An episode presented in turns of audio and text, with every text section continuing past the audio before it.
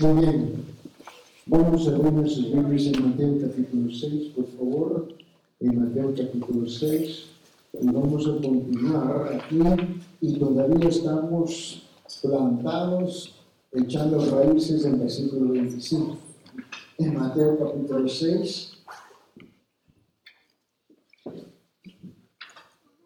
De, al 34. Este es un párrafo largo donde el Señor Jesucristo está hablando. No es un discípulo, no es un religioso, es el Señor propio. Él está hablando y se está dirigiendo a sus discípulos y por extensión en la palabra a nosotros igual a aquellos que decimos que somos discípulos. Y tenemos que reconocer que aún en la iglesia o en el cuerpo de Cristo hay muchas luchas por distintas razones. Hay aquellos que recién están comenzando con su camino con el Señor y no entienden muchas cosas. Hay aquellos que están convencidos que Cristo está completamente confundido y equivocado. Y luego hay aquellos entre esos dos extremos, ¿no? Y por distintas razones, y muchas veces es por las experiencias que hemos vivido. Es ahí donde tenemos que luchar en las experiencias que hemos visto. So, vamos a leer el, texto en Mateo capítulo 6, del versículo 25 hasta el 34. Y las eh, hojas que se le entregaron fue de la semana pasada, porque varios que me mandaron el texto pidiéndome si lo tenía por escrito y se lo entrego de la semana pasada. Vamos a leer el versículo 25. Dice, por eso os digo que no os preocupéis por vuestra vida que comeréis o que beberéis, ni por vuestro cuerpo que, que vistiréis. No es la vida más que el alimento y el cuerpo más que la ropa. Mirad las aves del cielo, que no siembran, ni ciegan, ni recogen en graneros, y sin embargo vuestro Padre Celestial las alimenta. ¿No sois vosotros de mucho más valor que ellas? ¿Y quién de vosotros, por ansioso que esté, puede añadir una hora al curso de su vida? Y por la ropa, ¿Por qué os preocupéis? Observar cómo crecen, cómo crecen los lirios del campo, no trabajan en ira. Pero os digo que ni Salomón, en toda su gloria, se vistió como uno de estos. Y si Dios viste así la hierba del campo, que hoy es y mañana es echada al horno, no hará mucho más por vosotros, hombres de poca fe. Por tanto, no os preocupéis diciendo qué comeremos o qué beberemos o con qué nos vestiremos porque los gentiles buscan ansiosamente todas estas cosas que vuestro Padre Celestial sabe que necesitáis de todas estas cosas. Pero buscar primeramente su reino y su justicia y todas estas cosas os serán añadidas. Por tanto, no os preocupéis por el día de mañana, porque el día de mañana Él se cuidará de sí mismo, bástale a cada día sus propios problemas. Oremos. Señor Padre en gloria en esta mañana, Señor, en cuanto nos sometemos a la autoridad de su palabra, Señor, aún luchando en comprenderla, pero nos sometemos a ella, reconociendo que esta palabra no es solamente tinta negra sobre página blanca, pero es la voz suya, es su espíritu, es su consejo directamente a nosotros, no a través de una tercera persona, Señor en cuanto tú vienes a retar, a hacer un gran desafío en nuestro intelecto, en nuestros sentimientos, en nuestras emociones, en nuestros sentimientos, de cómo es que vivimos nuestras vidas aquí, nuestras vidas terrenales. Y en cuanto tú vienes a cambiar absolutamente todo lo que nosotros creemos y pensemos, Señor, reconocemos las dificultades, reconocemos el reto. Ahora, Señor, ayúdenos a comprender y Señor, y someternos, Señor, al nivel donde nos encontramos en este momento y seguir creciendo en la madurez de tu santísima palabra. Ahora, Señor, abre los ojos de nuestro entendimiento en el nombre de Jesucristo. Amén. A la luz de este hecho de las palabras de Cristo, es difícil para la mayoría ¿no? de nosotros identificarnos con la advertencia de Jesús, ¿no? de no preocuparnos por las necesidades básicas. No tiene ninguna lógica humana para nosotros. porque hemos nacido en la cultura, en una sociedad aquí en el terreno donde todo el mundo se levanta la mañana preocupado o por lo menos se va a ocupar en asegurar que tiene las necesidades básicas. Y de repente viene Jesús y dice, no te preocupes. Y es algo completamente a lo contrario de nuestro pensar. Y no estoy hablando de Cristo, estamos hablando de todo el mundo, de todo el mundo. ¿no? Porque la gente, y Cristo dice, no te preocupes y, en la cabeza no entra esa idea, ¿no? Estamos bien alimentados, ¿cierto? Estamos bien vestidos, ¿cierto? Eh, nos fijamos en todas las demás cosas necesarias y en muchas cosas que son totalmente innecesarias. obviamente tenemos la capacidad de funcionar en dos mundos simultáneamente, en lo necesario y en lo innecesario somos capaces de funcionar esos dos juntos. Ahí no está el problema. El problema es cuando Dios dice algo completamente a lo contrario de lo que todo el mundo nos dice que debemos de. Y todavía estamos debajo del punto número uno que está en sus hojas, ¿no? que es el consejo de que no se preocupen por las necesidades. Nosotros estamos dispuestos a aceptar las cosas que no, no son necesarias no debemos a preocuparnos.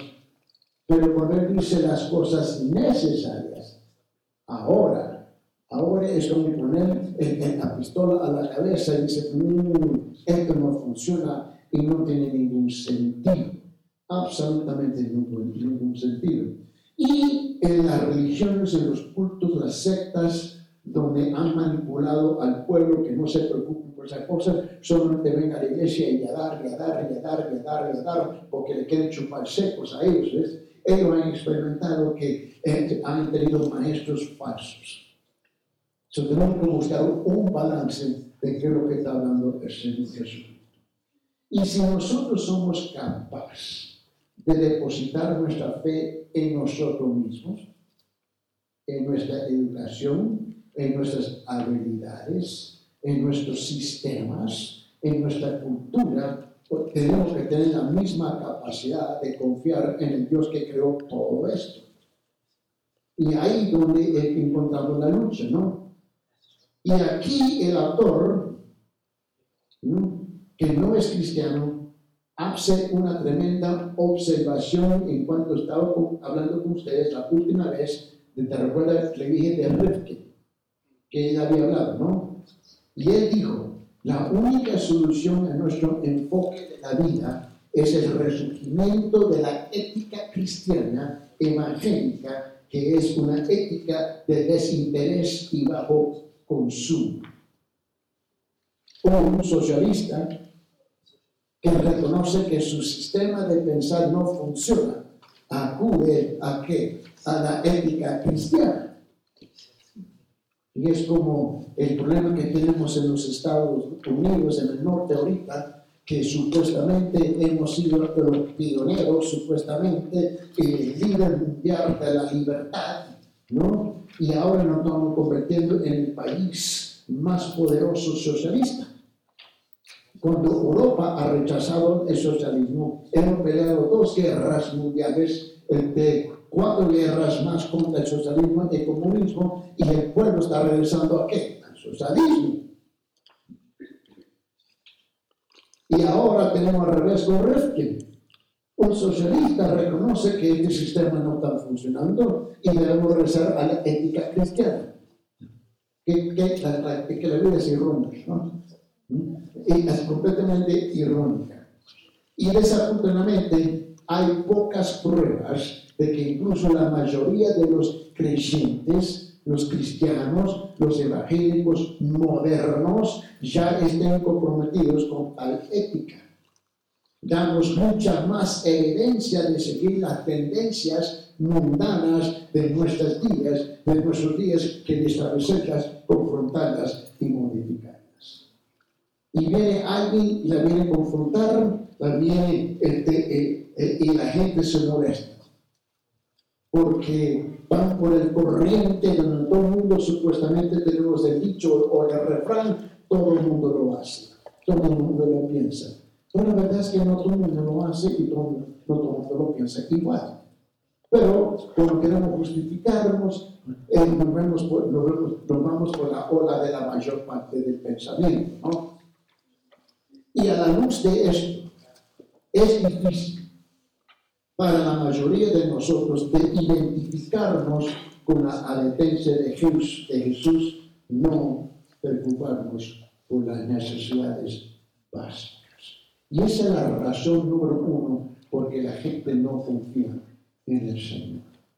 Porque este, esta advertencia de Jesús no tiene ninguna lógica en, la cabeza ser humana, cuando hemos vivido toda la vida luchando por cumplir con nuestras necesidades. Y de repente tú llegas a la iglesia y un maestro, un pastor te dice, no te preocupes, porque la Biblia dice, no te preocupes, y tú dices, vaya tú, pero yo tengo que preocuparme.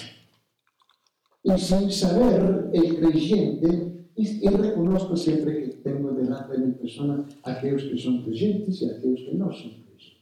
Y luego, entre esos dos puntos extremos, tenemos un montón de categorías de, de nivel de madurez. Eh, nosotros comprendemos, ¿no?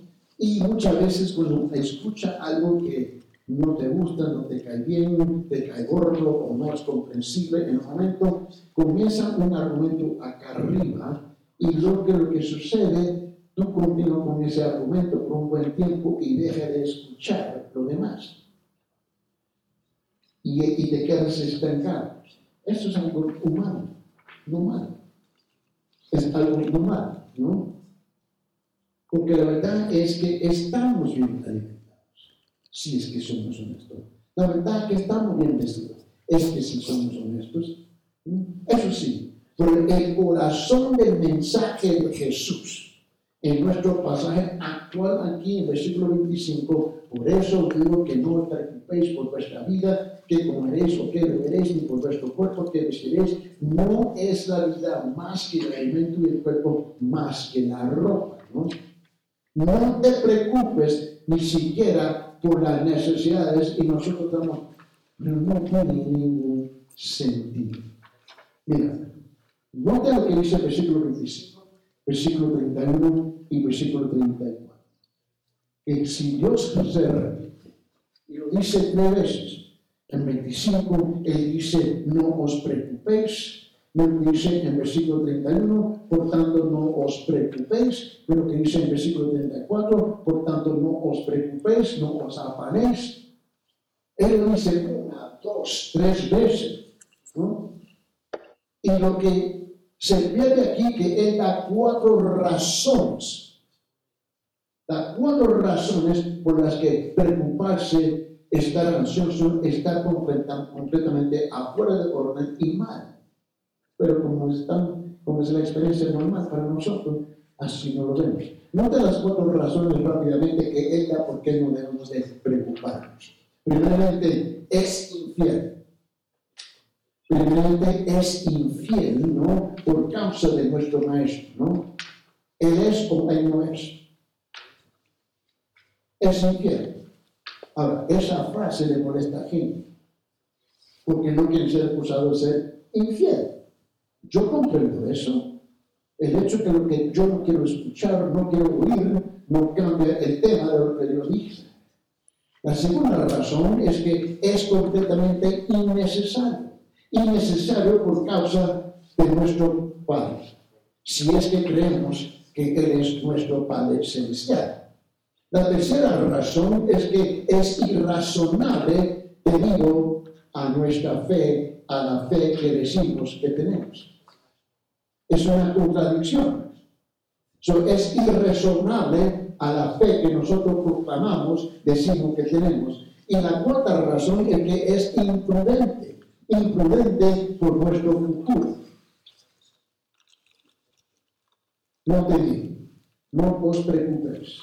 Versículo 25. Versículo 31, no os preocupéis. Versículo 34, no os preocupéis. Y cuando tú veas la palabra, y aquí, cada vez en español, en porque estamos en esta edición, ¿no?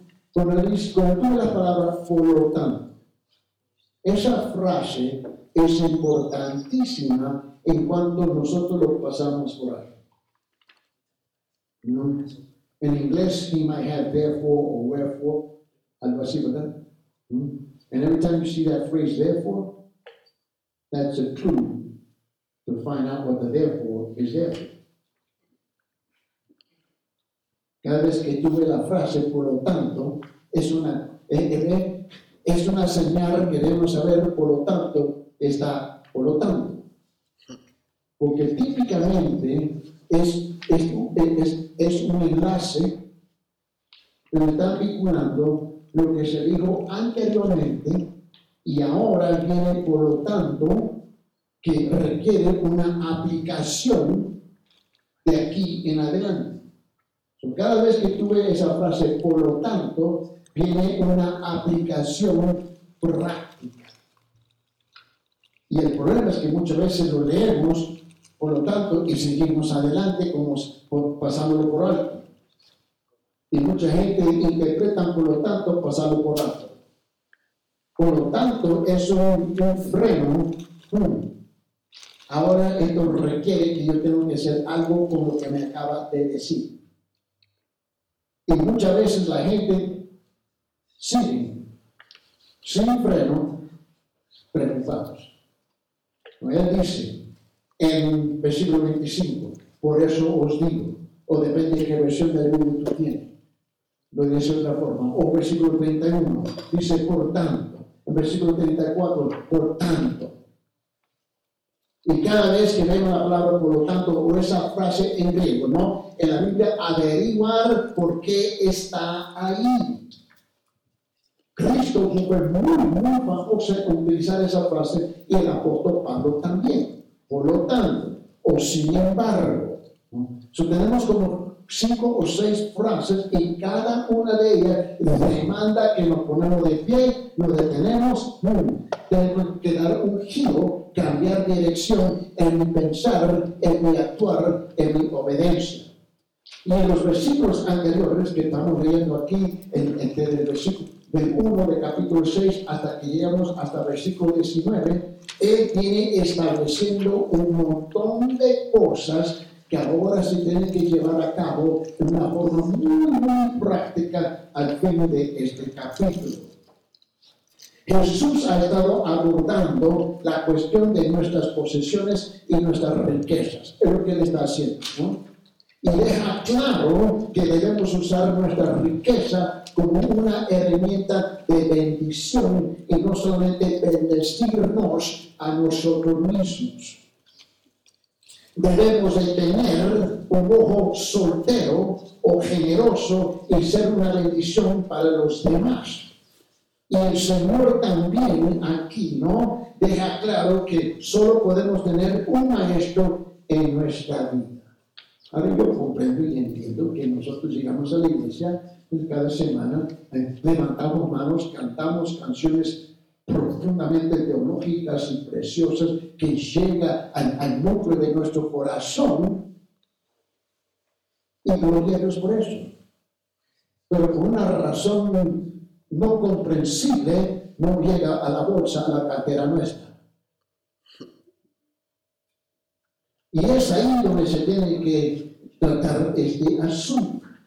Yo te amo, yo te amo, yo te amo, pero cuando llega a la cartera, pongo un freno. Una pregunta. Eh, hablaste algo acerca de que, de que ah, si nos preocupamos somos infieles y digamos como que no estamos confiando en Dios. ¿Cómo nosotros como iglesia deberíamos eh, navegar o animar personas que pasan por casos fortuitos. fortuitos. Un ejemplo de eso es la pandemia del año pasado, ¿no? Donde personas de eh, en montones fueron sacadas de su trabajo, ¿no? Y eso fue pasado en, varios lugares, ¿no? Hay personas que se reinventaron, pero hay personas que no. Entonces, ¿cuál es el principio bíblico para animarlos a ellos? Es uno, reprenderlos, segundo, animarlos, o tercero, consolarlos. ¿Y cómo iglesia deberíamos animar a los hermanos en esos casos, en esa situación? usted utilizó tres frases. Reprenderlos, animarlos, consolarlos. ¿Cierto? Consolarlos. Eh, se hace los tres. Se hace los tres, pero la otra es enseñarnos. es difícil eh, pintar todos con la misma brocha. a pesar que todos hemos tenido la misma brocha de experiencia de la pandemia. ¿no? Pero la experiencia individual de su caminar, su relación con el Señor, determina cómo tú vas a responder al asunto o va a reaccionar al asunto. Y creo que, que muchos de nosotros la tendencia es que reaccionamos y no respondemos. Típicamente reaccionamos, y vamos a ponerlo en el contexto de la pandemia que tenemos 297 países que simultáneamente cerraron sus economías, donde un sinfín de gobiernos este, tomaron decisiones por pánico, por estar en un estado de pánico y aún basándose supuestamente en, la, en el consejo de los científicos y los médicos, en cuanto a ellos, los científicos y los médicos estaban discutiendo entre ellos que no estaban de acuerdo unos con los otros, y el gobierno sentía que tenía que ser algo, y hicieron el gran algo, y cerraron sus economías, hicieron, tomaron un montón de decisiones, y la medicina, por, decirlo así, la medicina resulta que es peor que la enfermedad. Y ahora esa medicina ataca exactamente, precisamente, lo que tú acabas de mencionar, donde la gente realmente vive. Vive que es en la, en la esfera de las necesidades, ¿no? Ahora, para el creyente, yo creo que donde hemos fallado es que como somos, y la tendencia nuestra es más cultural que escritural, y muchos creyentes que si tú lo ves en la calle no, no, no puedes identificarlos como creyentes porque actuaron igual como los, como los paganos que los incrédulos. Y es ahí donde yo dije que, que muchas veces cantamos las canciones gloriosas, y aquí son canciones tremendas, profundamente teológicas, si no lo sabes. Y alcanzan nuestra alma y nuestros sentimientos, y lloramos y cantamos con tremenda convicción, pero algo está mal con esas canciones no alcanzan nuestras bolsas. Por esta razón. En la pregunta que hace el hermano, que es una buena pregunta, debemos reprenderlos, consolarlos, animarlos. Los tres, pero también debemos de enseñarlos. Ahora, ¿qué significa eso? Enseñarlos. Porque tres, esos tres elementos que menciona el hermano, en cual son muy importantes, no lo quiero echar un lado, pasar por alto, porque enseñarlos requiere varias cositas. ¿Mm? Enseñarle la verdad de la y enseñarle las bendiciones de la palabra y enseñarle las consecuencias de desobedecer la palabra. Y lo que pasó en la pandemia es que se excusó o se pasó por alto, se ignoró, se entendió, se comprendió que la pandemia dominó todo y con la pandemia tuvimos el derecho o el lujo o la razón o la excusa de ignorar y desobedecer al Señor. Pero la pandemia solamente lo que hizo la pandemia es reveló, evidenció, manifestó, mostró lo que el problema que ya teníamos. La pandemia no fue el problema nuestro, la pandemia reveló el corazón nuestro, reveló la condición de muchos creyentes. La pandemia reveló más la corrupción de los gobiernos, incluyo Norteamérica, incluyendo. Reveló la corrupción de los gobiernos, reveló la incompetencia de los líderes políticos, reveló un montón de cosas que habíamos aceptado, que habíamos conocido, pero no estaban al frente de la página del periódico tanto como en la pandemia y reveló la ignorancia y la incompetencia y la política dentro de la medicina y las ciencias. que supuestamente nosotros habíamos aceptado que la medicina y la ciencia eh, no tenía una postura, una postura, una posición política y descubrimos que sí que la tenía. Y se tomó un montón de decisiones atacando la economía donde vive la mayor parte de la gente, sean paganos, sean enfermos y o sean creyentes y las iglesias. Y alrededor mostró que el Dios verdadero nuestro es el dinero, algo que es palpable que podemos tocar. Ahora, individualmente se trata con cada creyente individual, se tiene que animar, se tiene que reprender, ¿no? se tiene que eh, eh, consolar, pero se le tiene que enseñar a dos lados de la moneda.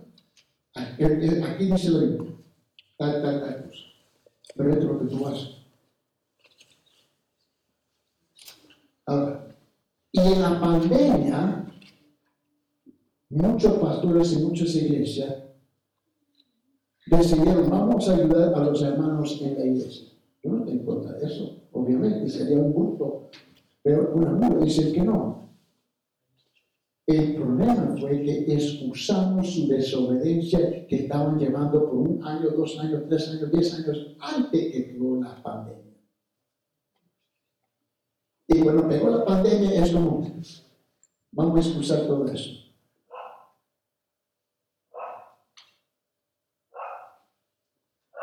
Y los desobedientes, en cuanto es la mayor parte, si es que somos honestos, resultó que fueron recompensados, remunerados, bendecidos por su desobediencia. Y ahora que estamos saliendo de la pandemia, dime qué es lo que ha cambiado en tu vida. Muy poco. Seguimos igual. Porque la, la totalidad de enseñarlos, que es la base de, de de reprenderlos, animarlos, consolarlos. Tenemos que hacer todas esas cosas. Somos seres humanos. No, somos estatuas indiferentes y fríos, sin sentimientos y sin emociones. Pero se tiene que tratar en cada caso individual. Y la Biblia está bien clara. Y lo que habíamos hecho es que habíamos extendido 1 Timoteo y y la, y, la y tuvimos engrandeciéndolas, extendiéndola afuera de, de, de, de los límites que, se, que fue su intención original. Permíteme un Este, la iglesia debe las, las Biblias por ahí. En, en, los buenos, en los malos o en los, en los buenos tiempos. Pero hay requisitos bien específicos en la Biblia. si la viuda tiene familia, es la responsabilidad de la familia. A mí no me importa si está viviendo en la China. La familia tiene responsabilidad por esa vida. La Biblia es clara. El problema es que nosotros nos movemos por las circunstancias. Porque esa es, la tendencia nuestra, que nos movemos por las circunstancias. Y, y eso no es las circunstancias este, excusa los preceptos y los principios bíblicos. Sobre, tenemos que enseñar a la iglesia cuáles son los preceptos, cómo debemos vivirlos y cómo debemos aplicarlos, ¿no? Y cuando llegan las circunstancias, ¿no? Ayudarlos a navegar esas cosas. ¿Me comprende? Y es un proceso que no viene de noche a la mañana. ¿Cómo, cómo animaríamos a una ayuda a buscar ayuda en su familia si su familia no es creyente? No, por ejemplo, pueden haber vidas que sus familias no son crédulas o que han tenido una mala relación antes y fueron resentimiento después de eso. Entonces, ¿cómo podríamos nosotros disipular a la viuda en medio de eso? Um, ¿Entendieron la pregunta? ¿Cómo? ¿Cómo es que podemos ayudar una vida que tiene familia, no son creyentes, son incrédulos o tienen malas relaciones, ¿no? Bueno, la Biblia se dirige a eso, pero se dirige a los principios que a nosotros no nos gustan. So, vamos a llevar esos principios. Este, primeramente, la Biblia nunca excusa. Si tú lees el Antiguo Testamento, donde viene la, lo que dice Timoteo de ayudar a las vidas, viene de la ley del Antiguo Testamento. El, el, el, y el Antiguo Testamento se dirige a todos esos asuntos que tú acabas de describir. Aquellos que tenían este pueblo, de familia que no eran uh, creyentes, tenían malas relaciones y te recuerda que tenían que correr de una ciudad a otra, ciudad de refugios. Eh, había un montón de circunstancias. Pero Dios nunca excusó al pueblo de Dios de no cumplir con sus deberes con esa vida. Uno. Dos, el Nuevo Testamento nunca excusa el pueblo de Dios de, no cumplir con sus deberes. Tres, la Biblia nunca, por circunstancia, permite la violación de la palabra por las circunstancias. Cuatro, este, la iglesia, vamos a hablar porque es ahí donde llega más al, al, al, al fondo de la pregunta suya. Es ahí donde nosotros, la iglesia, como miembros individuales, tenemos una responsabilidad de acercarnos a, en este caso, a, a esta hermana, ¿no? Y ahora, de nuestro corazón individualmente, le ayudamos, ¿me comprenden? A esa persona a traspasar esas circunstancias, un periodo de tiempo que va a ser súper, súper difícil. ¿Por qué? Eso vamos a decir que de aquel grupo tenemos una, ¿ven? y en este grupo de 15, 20 personas que estamos aquí, ahora nosotros hemos oído una necesidad. ¿Cuál es nuestra respuesta individualmente a esa situación? Porque la bendición de obedecer, como dice la Biblia, ¿no? Dice, lo que no recibe lo cosecha, es al creyente individual, no es a la institución de la iglesia. en este caso, no es a la iglesia cristiana de la gracia. Es a la membresía individualmente que debemos de brindar, proveer, ayudar como miembros individuales. Pero en la iglesia moderna, este es el juego que tiene. Pastor, la hermana tiene una necesidad. ¿Por qué la iglesia no la ayuda? Y nos lavaron la mano. Que yo te reprenda. Y yo te reprendo. No tengo problema reprender. Por esa razón la mayor parte se está molesto conmigo. Yo no tengo problema. Yo no digo en la noche. Porque nos escondemos detrás de ese gran símbolo, Iglesia Cristiana de la Gracia. Y luego el pastor o los líderes tienen que buscar cómo proveer a, a la fulana, a la hermana. Y tú te das ah, ¿qué es lo que estamos haciendo cuando tú no estás haciendo absolutamente nada? Hipócritamente La responsabilidad siempre es a nosotros. Por eso me encanta esa pregunta, ¿cómo? Porque la pregunta de él es cómo, ¿no? Y bien específica.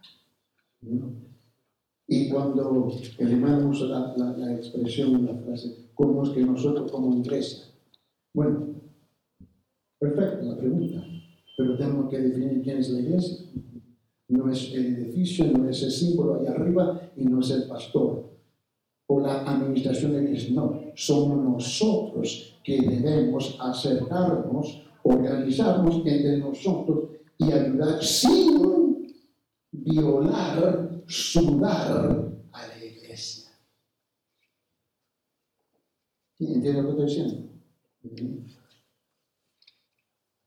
Y, pero se tiene que navegar el asunto original.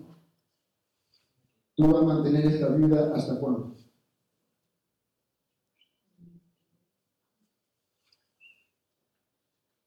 ¿Me entienden? ¿Hasta cuándo? obviamente no estamos hablando de la iglesia, la iglesia cristiana de la gracia, estamos hablando de los hermanos de la iglesia cristiana de la, de la gracia. Y nosotros tenemos que enfrentar ese asunto. Donde yo tengo problema de levantar un teléfono, oye, esta es tu responsabilidad, hijo, hija, yerno, sobrina, sobrino, nieto, sin vergüenza. Esta es su responsabilidad. No es la responsabilidad de la iglesia. Ahora, si tú lees el bien el Antiguo Testamento y el Nuevo Testamento, que nunca habla de un término periodo de tiempo larguísimo, que si la mujer tiene 65 años y ella muere a los 90, tú la estás sosteniendo de los 65 a los 90. Y la iglesia tiene que definir qué es lo que vamos a hacer, qué es lo que podemos hacer y qué es lo que no vamos a hacer. ¿Entienden? Y uno dice, bueno, pero eso no es amor. El amor es mantener una persona que no tiene ninguna responsabilidad de, de confiar en Dios. ahora llegamos a lo, la pregunta del hermano es, no es así, es así. Porque ahora tenemos que definir quién es una vida, por ejemplo. Ah, bíblicamente, sabemos que la cultura tiene vida de punto aparte, ¿verdad? Sobre, quién es una vida. Y en la Biblia califica quién es la vida en la iglesia. ahora, ¿cuál es el historial de esta mujer en la iglesia? La Biblia dice que tiene que haber sido fiel en la iglesia por años no que recién llegó por la pandemia. Dos, ha servido y ha sido fiel ¿no? en ciertas categorías bien específicas. Y la más grande es hospitalidad.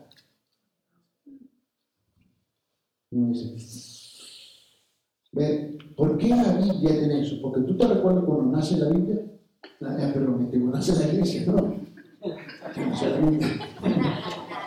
Pero ¿qué tiene una criatura que la nombran Pero la cosa es esto que, que, que, cuando nace la iglesia, ¿no? Y de repente entró en persecución, pero rápido, como, si fuera casi instantáneo, ¿no? Y dejó un montón de gente en las calles, ¿no? simplemente por ser creyente. Pero aún Pablo tiene que establecer cuáles son las reglas. Ahora, tú no puedes violar el principio que el hombre siembra, lo sea, porque ese principio se aplica al incrédulo, al incrédulo y al creyente. ¿Me comprende? Y dice, no, pero eso no es amor, eso no es comprensión. lo que tú quieres tampoco no es Biblia. Es porque, mira, aquí donde se van a molestar más. Es que nosotros estamos convencidos que somos más amorosos que Dios. Que somos más misericordiosos que Dios. ¿Me comprende? Más comprensible que Dios más esto, más lo otro de Dios. Si tú quieres ser eso, disfruta. ¿Me entiendes? la pregunta no es tan sencilla porque tiene un montón de elementos que se tienen que tratar bíblicamente y simultáneamente tenemos que tratar con la cultura y las circunstancias que nos, que nos encontramos y ahí es donde vamos a tener choques en cómo navegar, cómo negociar esta cosa. Ah, todos estos requisitos se encuentran en 1 Timoteo 5, 9 y 16. Ahí está la lista 1 Timoteo capítulo 5, de 9 a 16. Ya que estamos ahí, vamos a ir.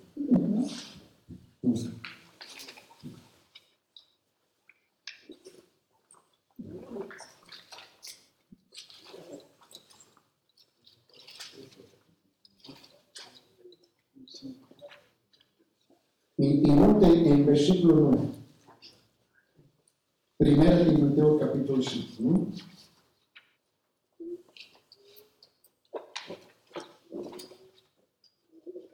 Estaba ayudando a un pastor que estaba tratando con esta situación. Una Biblia, ¿no? Era una hermana en la iglesia, tenía apenas dos años en la iglesia y su mundo cambió radicalmente, todas las circunstancias en su vida, y resulta que ella había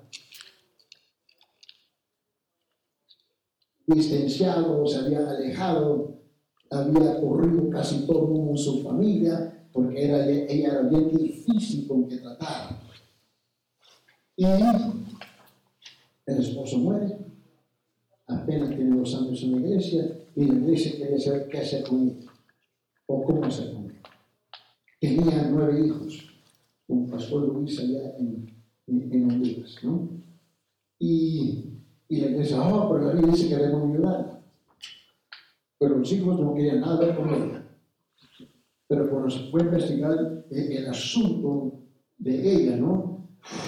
La mujer había regado las cosas como no te imaginas y nunca quiso dar, uh, nunca quiso pedir perdón por todo lo que había hecho. Pero automáticamente estaba calificada, entre comillas, porque ahora se encontraba con una vida dentro de la.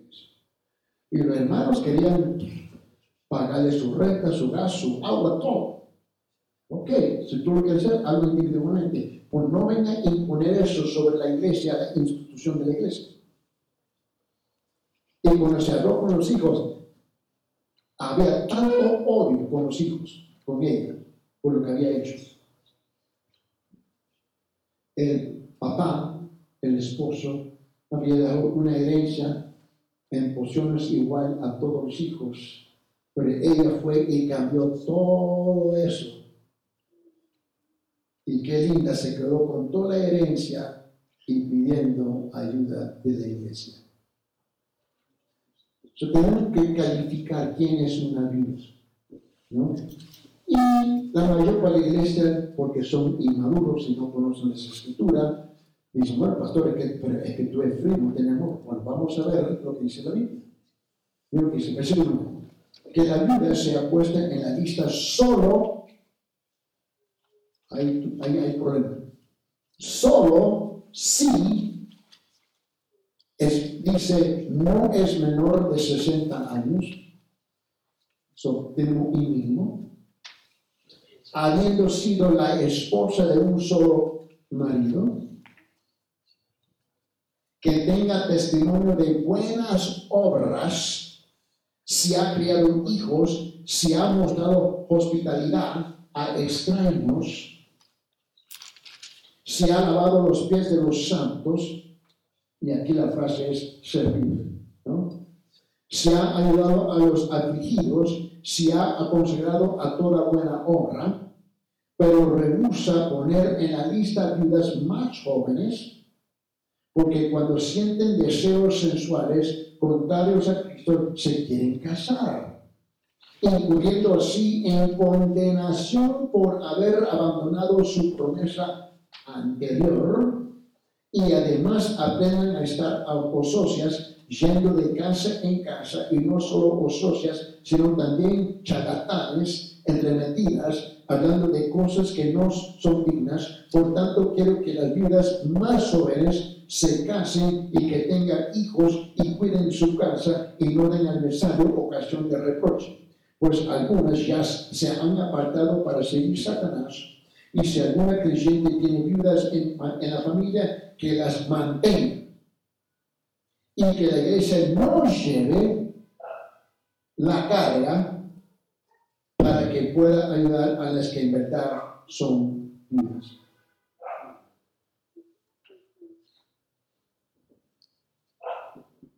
Sabes que la pregunta no es tan pequeña. Típicamente las preguntas son más complicadas suenan sencillas y no, no palabra, simples, suenan simples, pero muchas veces no son simples. Y, por ejemplo, vamos a tomar aquellas que yo no, yo no conozco la historia de la iglesia, eso eh, no puedo comentar. Pero he tratado con pastores e iglesias por muchos años y la tendencia más en Latinoamérica que en cualquier otra parte del mundo es que ayudamos a las hermanitas con renta, agua, luz, comida, pañales, etcétera, etcétera, etcétera, y lo hacemos por meses y meses y meses y meses y más, porque las circunstancias que tienen familia que son incrédulos, y esposas incrédulas tienen esposos incrédulos, tienen esto, tienen lo demás, ¿no? Y donde en la iglesia, en la escritura, te permite a ti como una institución de hacer algo por ellas o por ellos, cuando debe ser su responsabilidad como creyente, que si tú realmente tienes esa convicción, de ayudar. Pero someten las finanzas de la institución a la iglesia y luego resulta que cuando ya por fin llega el momento de cortarle la ayuda, chao. Y se van, ¿verdad? Se molestan, ¿verdad? Porque yo estoy chévere contigo si tú me vas a mantener. Si tú me pagas la renta, gloria a Dios. Me pagan el celular, el teléfono, agua, gas. Está bien, yo te permito. Pero el momento que tú me lo cortas, toda la relación cambia y es obvio. No porque yo soy súper espiritual, no soy profeta, ni siquiera hijo de profeta, le he visto en juegos. ¿Calificaron a esa persona conforme a las escrituras? ¿Me comprende lo que estoy diciendo? Ahora, yo no estoy promoviendo aquí que debemos ser fríos y indiferentes. No me vaya a malinterpretar. Eh, manito, la palabra de Dios dice en Hechos 2, 44, 45, que, perdón, 2.45 que los hermanos en la iglesia primitiva, cuando la iglesia se fundó, vendían sus propiedades y se lo entregaban a los apóstoles cuando se fundó la iglesia y lo repartían y lo vendían y se dispersaban según cómo tenían necesidad. Y algunos hermanos han utilizado ese argumento para que a veces hay hermanos que en culturas donde, digamos, son un poquito más, uh, más difícil ser sociales, tienen un fondo de caridad para que, ¿cómo se llaman los hermanos que individualmente quizás no vayan a ir a esa persona, eh, pongan eh, ofrendas a ese fondo de caridad para ayudar a las personas individualmente y que haya diáconos de caridad? Eh, pero es un, digamos, eh, no es, digamos, la ayuda de la iglesia, pero es a través de la iglesia, ¿no? Eh, ¿Eso también podría ser sabio no aplicarse en nuestro contexto? No, porque la responsabilidad siempre es a los creyentes individuales. En, si tomamos hechos, por ejemplo, eh, primeramente, Hechos no es un libro de doctrina. Dos, Hechos no, es, no establece la pauta de cómo debe de funcionar la iglesia, porque eh, Pablo establece eso en las epístolas bien claras. En la circunstancia de Hechos, por ejemplo, si tú vas al versículo 43, 44, 45, ¿verdad? Algo así. Sí, 2.45. Ok, sobre Hechos capítulo 2, note la respuesta de los creyentes en que la iglesia nace, inmediatamente llega la persecución y la iglesia se tiene que reunir para defenderse y sobrevivir. Por esa razón, por ejemplo, si, tomamos este, uh, Hechos capítulo 5, ¿te recuerdas? Con, um, con Ananías y Zafira, ¿verdad? En donde el Espíritu Santo los mató. En la iglesia, porque mintieron, ¿no? pero los apóstoles no le pidieron ni dinero, no le pidieron a vender sus propiedades, y más bien en Hechos capítulo 2, todo lo que se trata ahí, ellos lo hicieron voluntariamente, y ves, y porque la iglesia se estaba recién organizando, ¿recuerda eso? Y en versículo 45, en Hechos capítulo 2, vendían todas sus propiedades y sus bienes y lo compartían con todos según la necesidad de cada uno. Ahora, ellos identificaron cuáles fueron esas necesidades, ¿me entienden? Ahora, yo no estoy en contra que la iglesia tenga un fondo de caridad tampoco, eso no hay malinterpretado lo que estoy diciendo. Pero lo que estoy diciendo es que nosotros tenemos esa responsabilidad. Nunca ha sido la responsabilidad de la administración o del pastorado de la iglesia. Es la respuesta nuestra como creyentes individual de organizarnos entre nosotros y ayudar al hermano, al hermano sin violar o robar la ofrenda que le pertenece a la iglesia cuando venga, según 1 Corintios capítulo 16, versículo 2, cuando nosotros llegamos a la iglesia para dar. Porque el dar para la iglesia tiene sus, tiene sus este, propósitos específicos. En otras palabras, otra vez, es la responsabilidad individual, individual nuestra. Pero la costumbre o la, ¿cómo digo? Eh, la enseñanza eclesiástica y no la enseñanza bíblica y la costumbre eclesiástica y no la costumbre bíblica es que es más fácil, mira, pastor, la hermana, el hermano, ¿qué le parece que hacemos? Y cuando los hermanos llegaron conmigo, ok, déjame tu bolsa. Por favor, ¿usted identificó la necesidad? los versículos que hallamos aquí es el principiando la iglesia cuando nace. Ahora, la responsabilidad de la bendición que uno recibe como, como, consecuencia de sembrar y cosechar, ¿no? Es, la generosidad es nuestra, individualmente. No se olvide que la iglesia es una institución en nombre, ¿verdad? Pero nosotros somos la iglesia. Y tenemos que, tenemos que tener mucho cuidado de que, que no violar ni dar una responsabilidad individual aparte, aparte de ir a ayudar el hermano, la hermana o la viuda o cualquier otra persona. So, tenemos que entender que, que nosotros tenemos responsabilidad mucho más grande que entrar y, y calentar las bancas, ¿no? y recibir la instrucción y luego pasar la responsabilidad. Bueno, pastor. Y todo es pastor, pastor, pastor, pastor, cuando le conviene la iglesia. Pero cuando el pastor le viene a exhortar la palabra, es mi derecho, es mi querer, es mi hacer, es mi esto, es mi lo otro. Entonces, tenemos que entender que que hay una política también dentro de la, la membresía que se tiene que navegar también, porque la tendencia nuestra es ser político y cultural, ¿no? conforme a la sociedad. Es, es y eso pasa por toda parte del mundo.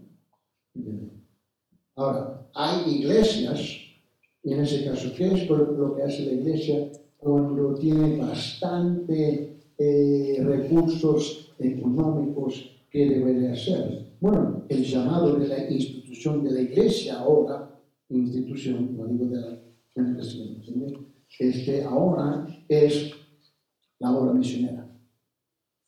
La obra misionera.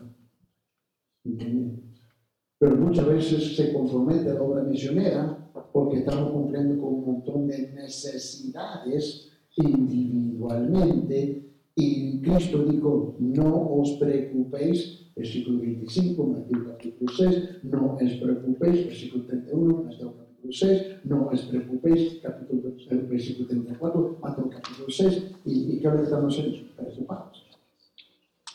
Y aún, muchas veces cuando se le ofrece la ayuda a la persona, ¿cómo te, voy a ayudar cómo salir de este hoyo económico que te ha metido? No, no, no, yo lo tengo. Yo lo puedo ingeniar, yo lo puedo arreglar, ¿Ok? En ese caso, buena suerte. Pues la misma persona que viene a violar la palabra es la misma persona que consume todo el tiempo en oración y consejería, violando la palabra. Y nunca paga el precio, porque te recuerdan esas tres palabras que son importantes, ¿no? Este, reprenderlos, este, animarlos y, y consolarlos, pero debajo de esa es enseñarlos qué es lo que dice la Biblia y también enseñarle cuáles son las consecuencias. Y luego la persona dice, bueno, mira, pastor, por favor, tenga misericordia de mí. Yo quiero que yo sea más misericordioso que Dios y Dios dijo, va a sufrir esta consecuencia cuando viene a mi palabra. ¿Me entiendes? Y, y, eso no concuerda en nuestro pensar o sentir cuando vivimos en una cultura que nadie sea responsable por sus decisiones, todo es el gobierno, ¿no? Y aquí lo hemos reemplazado, no es el gobierno, es la iglesia. Pero tenemos responsabilidades individualmente, pero actuamos como una comunidad de creyentes, especialmente en la área de ayudarnos unos a los otros. No digo que esto es fácil que viene de noche a mañana, porque es como que la frase que usa el pastor Joe, este, él dice cambiar el chip, ¿no? Cambiar el chip. Y este chip este, está atorado, no, no, quiere salir, ¿me entiendes? Porque estamos acostumbrados a vivir así. So, eh, note que Cristo, Él dice algo que nosotros nos cuesta hacer. Ahora imagínate, Él dice lo más básico no te preocupes por beber, comer y vestir. Pero eso asume y presume unas cosas. Que yo realmente me he abandonado en obedecer su palabra.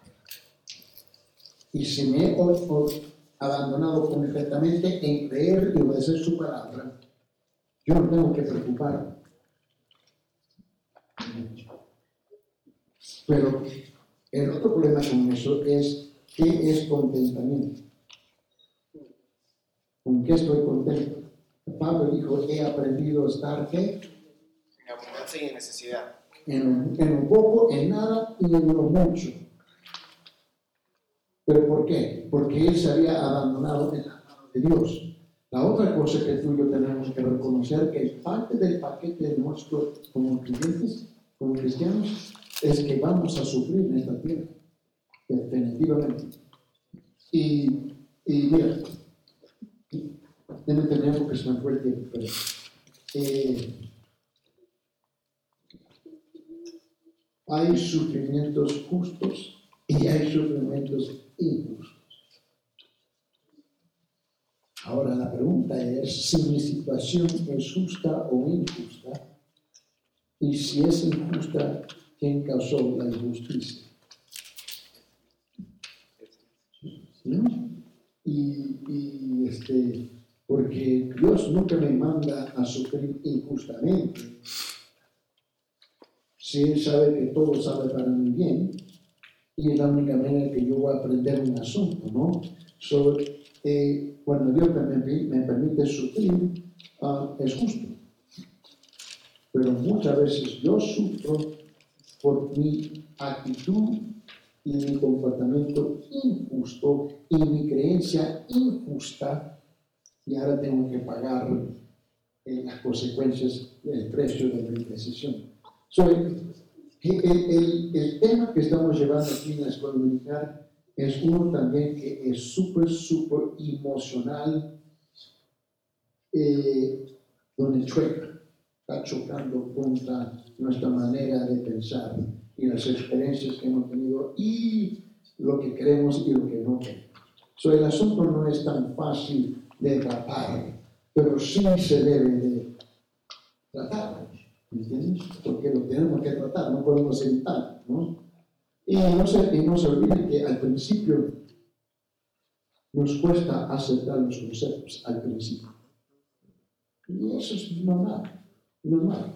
Pero si tenemos paciencia y, pasamos por el proceso que en esa frase que usa el pastor, de cambiando el chip, no se olvide que cuando tú estás enseñando un concepto, um, tú estás deshaciendo ¿no?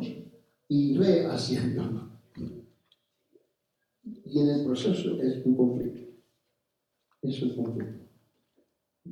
Pero yo, las preguntas se deben de contestar.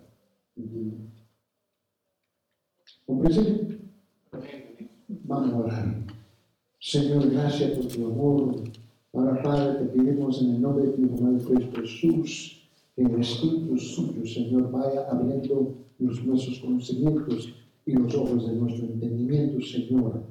Haz tu obra a, a nivel de cada uno de nosotros donde nos encontramos en este momento y aclarar las cosas para que podamos al fin darte la honra y la gloria. Y Señor, sabiendo que tú siempre tienes nuestro bien en mente y su propósito siempre es cumplir con el bien nuestro. Y ayúdanos a identificar qué es ese bien y aclararlo conforme a tu voluntad. Ahora, Señor, nos encomendamos en tu mano, prepáranos, Señor, para adorar, alabar, Señor, adorar, Señor, y oír la voz suya en la voz del pastor cuando nos vas a hablar hoy día. En el nombre de Jesucristo. Amén.